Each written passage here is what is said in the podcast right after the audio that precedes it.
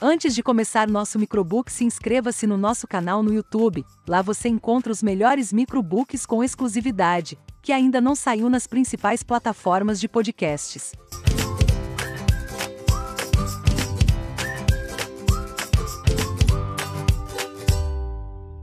Nunca desista de seus sonhos. Existem dois tipos de sonhos. O primeiro é aquele que mergulhamos quando vamos dormir e que muitas vezes trazem explosões criativas e releituras do passado. Esse livro fala do segundo tipo de sonho. São os sonhos diurnos, que produzimos acordados e que transformam o mundo. Os sonhos que nos inspiram a criar, nos animam a superar obstáculos e nos encorajam em nossas conquistas. Estes sonhos são como bússolas que indicam os caminhos que seguiremos e as metas que queremos alcançar.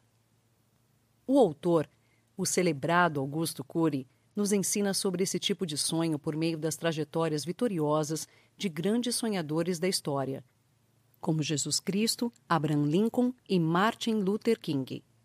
Estas grandes personalidades, entre muitas outras, mudaram a civilização porque tiveram grandes projetos.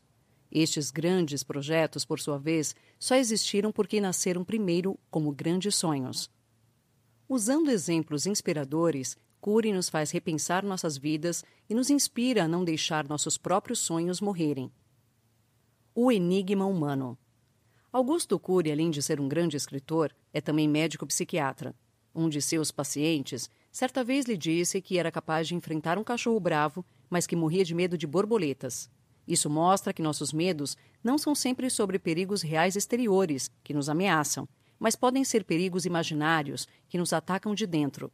O paciente em questão era amedrontado por sua mãe a nunca encostar numa borboleta. Quando tocou em uma, sua mãe gritou desesperada. O grito e desespero da mãe foi parar junto com a borboleta em alguma janela de memória do seu inconsciente. E o que é pior, cada vez que ele teve uma outra experiência com borboletas, esse pânico voltava. E era novamente registrado, contaminando assim inúmeras outras janelas. Desta forma, uma bela e inofensiva borboleta virou um monstro interior. Esse mecanismo é descrito pela teoria da inteligência multifocal, que desvenda algum dos fenômenos de nossas mentes. Ele ensina que não é a realidade concreta de um objeto que importa para nossa personalidade, mas a realidade interpretada e registrada. Para alguns, um elevador é um lugar de passeio, para outros, uma câmara de tortura onde falta ar. Monstros interiores. Como no exemplo da borboleta, todos temos nossos monstros escondidos por detrás da nossa gentileza e serenidade. Isso porque alguns momentos geraram conflitos que mudaram nossas vidas. Alguns jovens perdem sua autoestima depois de serem humilhados publicamente. Alguns adultos jamais se levantam depois de cair em uma crise financeira. Homens e mulheres traídos podem perder todo o romantismo de suas vidas. Mas não são as experiências externas que nos definem, mas a forma como as enfrentamos. Rejeições, decepções, erros, perdas, culpas, conflitos, críticas e problemas profissionais e de relacionamento podem gerar tanto janelas mentais de angústia como de maturidade, tanto de líderes como de vítimas. Gandhi disse: O que pensais, passais a ser. Realmente, quem é escravo dos seus pensamentos não é livre para sonhar inspiração e transpiração. Thomas Edison acreditava que conquistas humanas são compostas de 1% de inspiração e 99% de transpiração. O autor concorda que este princípio tem fundamento, mas para ele as conquistas dependem de 50% de inspiração, criatividade e sonhos, e 50% de trabalho árduo e determinação. Sonhos e trabalho são duas pernas que devem caminhar juntas. Uma depende da outra. Caso contrário, nossos projetos se tornam miragens e nossas metas não se concretizam. As pessoas que mudaram a história. A história humana é a narrativa das pessoas que ousaram sonhar. A maior genialidade não vem da carga genética e nem é produzida pela cultura acadêmica e instrução. Ela é construída internamente nos vales do medo e do desafio, no deserto das dificuldades e nos invernos da existência. Muitos destes sonhadores foram chamados de loucos e tolos, mas não desistiram nunca. Estas pessoas optaram por fazer da vida uma aventura, tiveram uma visão panorâmica da vida e foram empreendedores, estrategistas, persuasivos, otimistas, sociáveis, observadores críticos e analíticos. Fizeram escolhas e executaram suas metas com paciência, o filósofo Kant dizia que a paciência é amarga, mas seus frutos são doces. A paciência é o diamante da personalidade. Plutarco dizia ainda que a paciência tem mais poder do que a força. Mas paciência sozinha não adianta. É preciso outro remo para conduzir o barco dos sonhos: a coragem. É preciso coragem para correr riscos.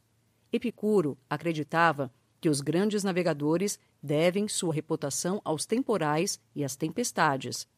Se você tiver medo das tempestades, nunca navegará em mares desconhecidos, jamais conquistará novos continentes. A paixão pela vida. Paciência e coragem precisam, por sua vez, de algum tipo de combustível emocional. Qual é esse combustível? A paixão pela vida, o amor pela humanidade.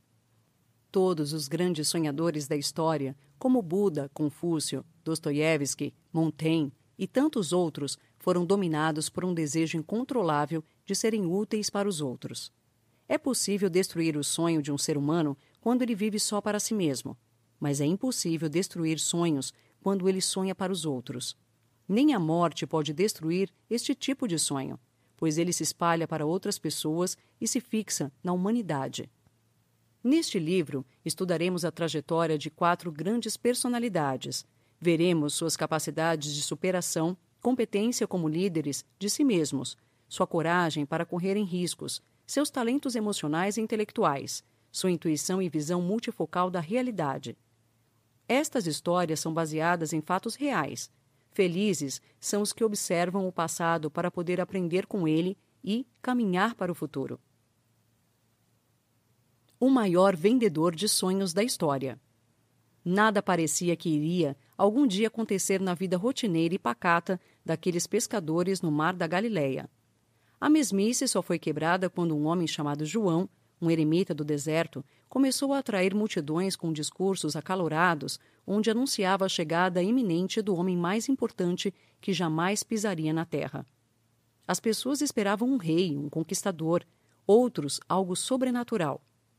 Quando Jesus surgiu discretamente pedindo para ser batizado por João, ninguém o notou. Esse homem foi o maior vendedor de sonhos que jamais existiu. Ele se aproximou de alguns pescadores e os convidou a largarem tudo para serem pescadores de homens. Não prometeu uma vida tranquila, mas força diante do medo, alegria nas lágrimas e afeto no desespero. Ele sabia que a vida que vale a pena ser vivida é um contrato de riscos, Viver é uma grande aventura. Quem ficar preso no seu próprio barco será enterrado pela própria timidez e pelos destroços de suas preocupações. A equipe de Jesus. Mas quem foi mais corajoso? Os discípulos que aceitaram segui-lo ou Jesus ao escolhê-los? Vejamos um pouco do material humano que o vendedor de sonhos escolheu. Mateus, sendo um cobrador de impostos, classe corrupta, tinha péssima reputação. Tomé era paranoico e inseguro, lhe sobrava lógica, mas faltava imaginação. Pedro era inculto, agressivo, impulsivo, impaciente e indisciplinado. João era inconstante e não sabia filtrar suas emoções nem pensar antes de reagir.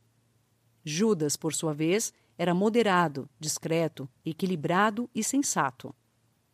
Se fossem avaliados por psicólogos de hoje, Judas seria o único a ser aprovado para o time, pois era o mais bem preparado.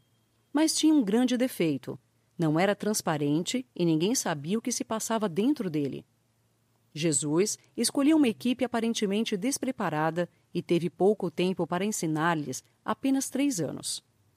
Seu sonho era lapidá-los para torná-los capazes de incendiarem o mundo com suas ideias e, desse modo, mudar para sempre a humanidade. Uma autoconfiança sem precedentes na história. Os sonhos de Jesus. Jesus andava com sua equipe pelas cidades, vielas e beira da praia. Ele discursava sobre os mais belos sonhos.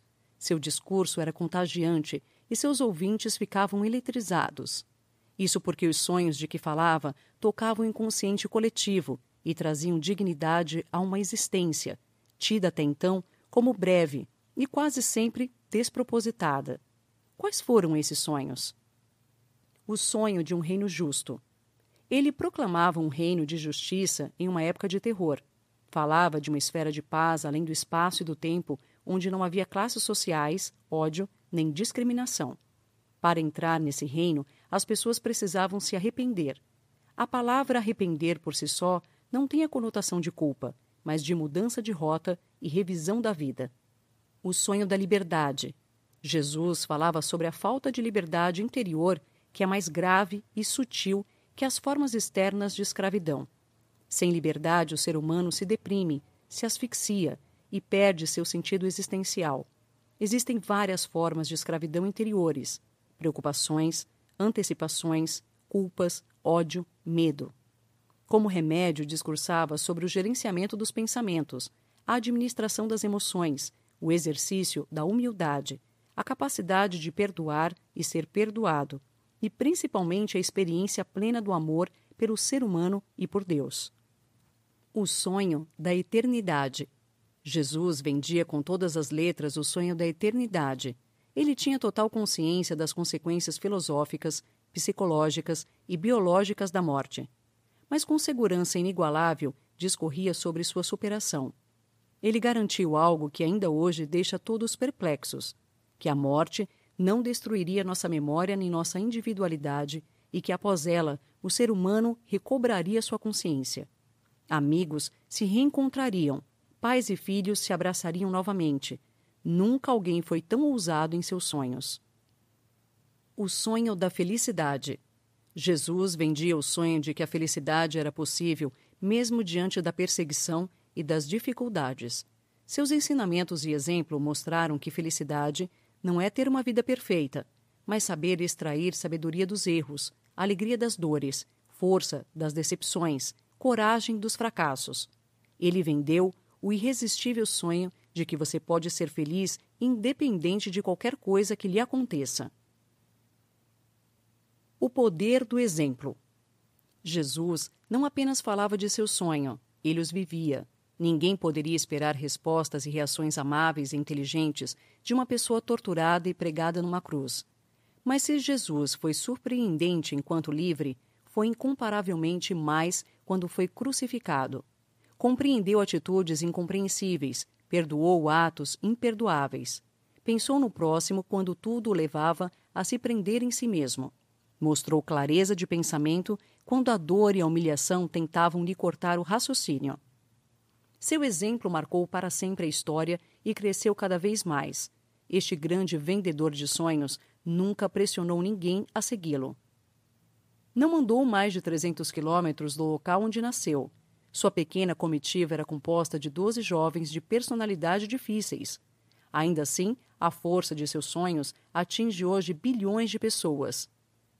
Agostinho, Francisco de Assis, Tomás de Aquino, Spinoza, Hegel, Madre Teresa, John Wesley e milhares de outras pessoas de diferentes religiões, inclusive não cristãs, foram influenciadas por ele e ressoam seus sonhos séculos após séculos. Um sonhador que colecionava derrotas. Passemos agora para outro gigante sonhador da história. Abraham Lincoln foi profundamente influenciado por Jesus em seus ideais de justiça. Ele é famoso por ser o 16º presidente dos Estados Unidos da América. Também é celebrado por liderar essa nação de forma espetacularmente bem-sucedida durante sua maior crise interna, a Guerra Civil, preservando a união e, por fim, abolir a escravidão. Mas nem sempre ele foi sinônimo de sucesso. Na maior parte da sua vida, ele foi protagonista de um grande fracasso após o outro. Sua mãe morreu quando ele tinha nove anos. Ainda jovem, decidiu abrir um negócio próprio e faliu. Saltou para a política concorrendo a um pequeno cargo local e foi derrotado, ficando em oitavo lugar. Tentou abrir outra empresa e faliu novamente. Voltou para a política e concorreu a deputado federal e foi derrotado de novo. Tentou novamente o mesmo cargo e perdeu de novo. Depois, tentou uma terceira vez e foi derrotado de novo. Candidatou-se então para ser senador e perdeu outra vez. Tentou em seguida uma eleição como vice-presidente e perdeu ainda outra vez. Arriscou-se em uma sétima tentativa de eleição para o Senado e foi derrotado novamente. A essa altura, ele já tinha a fama de ser um colecionador de derrotas. Era alvo de grandes humilhações de seus rivais políticos e mesmo seus amigos o aconselharam a desistir. Mas ele não desistiu de seus sonhos e, na eleição seguinte, foi eleito como o 16º presidente dos Estados Unidos. A personalidade do sonhador. A biografia de Abraham Lincoln é o retrato de um grande sonhador que se recusou a deixar seus sonhos morrerem. Ele tinha algumas das características essenciais dos grandes gênios de todos os campos. Era persistente na busca de seus interesses. Animava-se diante dos desafios. Tinha facilidade para propor ideias. Tinha enorme capacidade de influenciar pessoas. Não dependia do retorno dos outros para seguir seu caminho. Em especial, ele não se entregou ao que em psicologia chama-se psicoadaptação, mas que podemos muito bem chamar de conformismo. A psicoadaptação é a incapacidade da emoção humana de reagir na mesma intensidade frente à exposição do mesmo estímulo. Em outras palavras, quando nos expomos repetidamente a estímulos, sejam eles positivos ou negativos, com o tempo perdemos a intensidade de nossa reação emocional. Abraham Lincoln tinha tudo para se psicoadaptar aos seus fracassos e justificá-los aceitando que a vitória não era para ele, ou que ele simplesmente era azarado mesmo. Poderia se adaptar como um fatalista e achar que estava destinado a ser infeliz. Mas ele nunca desistiu porque vivia um dos diamantes da psicologia. O destino é uma questão de escolha. Sabia que podia ser ferido, mas não vencido, abatido, mas não destruído. Sua coragem e paciência beiravam o inacreditável mas trazia-lhe toda a saúde mental que precisava. Seu sonho era movido por uma intensa vontade de servir sua sociedade e, movido por isso, tornou-se autor da sua própria história. Sonho de um pacifista que enfrentou o mundo. Este terceiro sonhador que veremos agora ficou famoso por seus discursos apaixonantes. Ele motivou multidões de pessoas a compartilharem de seus sonhos de igualdade, liberdade e justiça para todos. Mas a vida de Martin Luther King é tão apaixonante quanto seus discursos. Ele viveu na pele todo tipo de preconceito desde a tenra idade, vivendo em uma época em que brancos e negros nos Estados Unidos tinha escolas, banheiros e ônibus separados. Ele sonhou com um mundo diferente, não apenas para ele, mas para todos os seus irmãos e irmãs. Aqui está a primeira lição que esse grande sonhador pôde nos ensinar. Ele sonhava pela humanidade, convidando-a em sonhar com ele. Quando nossos sonhos incluem os outros e procuram de alguma forma contribuir com os demais, podemos suportar mais facilmente todos os temores e dificuldades da vida. Quem sonha só para si e tem sonhos individualistas não tem a mesma força e raramente resistem aos acidentes do caminho. Eu tenho um sonho. Como qualquer menino negro e pobre em uma sociedade extremamente racista, parecia não haver muitas perspectivas de sucesso para Martin Luther King. Ele, no entanto, formou-se em teologia e, em seguida, doutor em filosofia, e então passou a participar ativamente do movimento em prol dos direitos civis. Sabia sonhar grande, atraía multidões, mas não forçava ninguém a segui-lo. Deu um exemplo perfeito do que é um verdadeiro líder. Não tentava controlar seus liderados, mas os estimulava a fazer escolhas. Não se fazia temer, mas fazia-se acreditar. Não produzia pesadelos, mas os fazia sonhar. O trecho abaixo é uma parte de seu famoso discurso em frente ao Memorial Lincoln. Abre aspas. Eu tenho um sonho no qual um dia esta nação se erguerá e viverá o verdadeiro princípio do seu credo. Nós acreditamos que esta verdade é autoevidente, de que todos os homens são criados iguais. Eu tenho um sonho de algum dia, nas colinas vermelhas da Geórgia, os filhos dos escravos e os filhos dos senhores de escravos se sentarão juntos na mesa da fraternidade. Quando deixarmos o sino da liberdade tocar, quando deixarmos tocar em qualquer vilarejo ou aldeia, de qualquer estado, de qualquer cidade, nós estaremos prontos para nos erguer neste dia, quando todos os filhos de Deus, brancos ou negros, judeus ou gentios, protestantes ou católicos, estaremos prontos para nos dar as mãos e cantar as palavras de um velho espiritual negro por fim livres, por fim livres. Graças, Senhor Todo-Poderoso, estamos livres enfim. Fecha aspas. Crises e vitórias. Não demorou muito e, em 1956, o Supremo Tribunal do seu país aboliu a segregação nos ônibus. Era a primeira de muitas vitórias que viriam. Suas marchas, discursos e pressão influenciaram a sociedade e, em seguida, conseguiram liberar acesso para os negros a lugares públicos, como museus, hospitais e escolas. Mas este caminho não foi fácil. Foi agredido, preso e humilhado diversas vezes. Era atacado verbalmente e fisicamente. Sobreviveu a uma tentativa de assassinato, mas foi morto por uma segunda, pouco depois de ganhar o Prêmio Nobel da Paz. Seu sonho, entretanto, sobreviveu, se espalhou transformou a realidade e ainda hoje influencia muitos sonhadores a lutarem suas próprias batalhas por um mundo mais justo para todos. Sonho meu. Augusto Cury termina o livro mostrando sua trajetória de vida como um sonhador que desejou mudar os fundamentos da ciência e contribuir ao seu modo com a humanidade. Viveu uma infância pobre e uma adolescência conturbada. Quando disse que queria ser médico e cientista, todos desacreditaram. Ainda assim, dedicou-se como nunca havia se dedicado a nada na sua vida. Enfrentou dificuldades para entrar, mas também para se manter na universidade.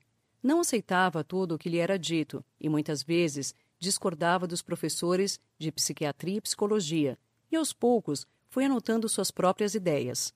Superou crises financeiras e a depressão, pois sabia que poderia colaborar com a vida de muitas pessoas. Hoje, seus livros ajudam uma infinidade de pessoas e ele é um dos autores brasileiros mais lidos das últimas décadas. Vejamos um resumo de suas descobertas. As Descobertas de Augusto Cury. Essas ideias são exploradas em vários outros livros dos autores. Temos aqui apenas um breve resumo de seus principais conceitos. 1. Um, não existe lembrança pura do passado.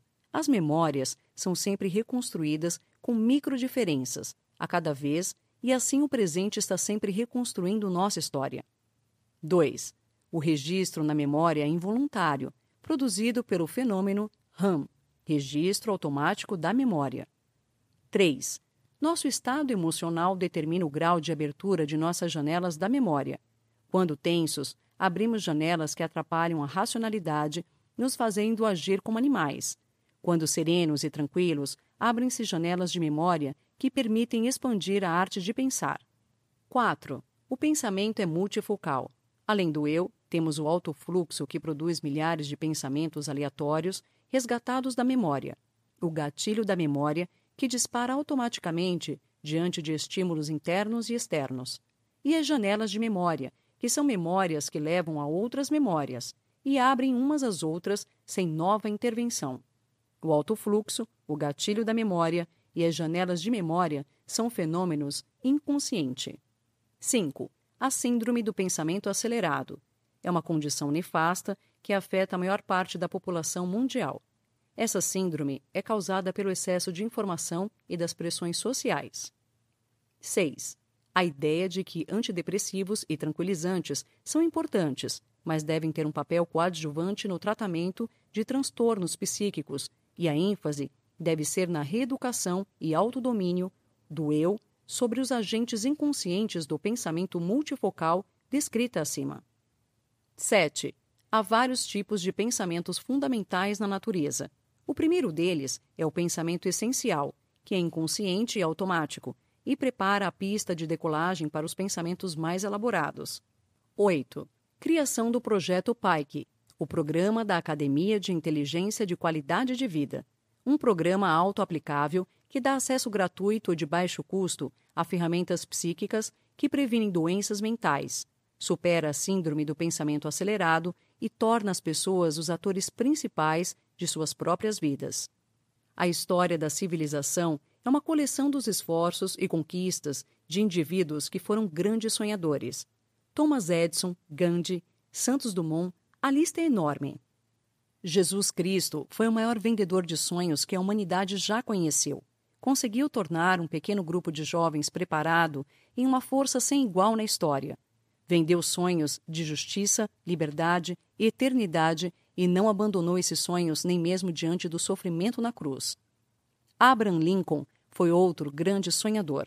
Embora tenha vivido uma vida inteira de fracassos e derrotas, soube superar todos os obstáculos para se tornar um dos maiores, se não o maior presidente dos Estados Unidos, sendo responsável direto pela abolição da escravatura naquele país. O exemplo de Martin Luther King enfatizou que os sonhos mais fortes são aqueles que envolvem as outras pessoas. Quando sonhamos só para nós, não possuímos a mesma paixão e resistência que os grandes sonhadores altruístas conseguiram. Nossos sonhos devem incluir a humanidade e convidá-la a sonhar conosco, mas sem nunca obrigar ninguém. O próprio autor Augusto Cury foi um grande sonhador e superou muitas dificuldades e críticas para tornar-se médico, psiquiatra, cientista inovador e escritor best-seller.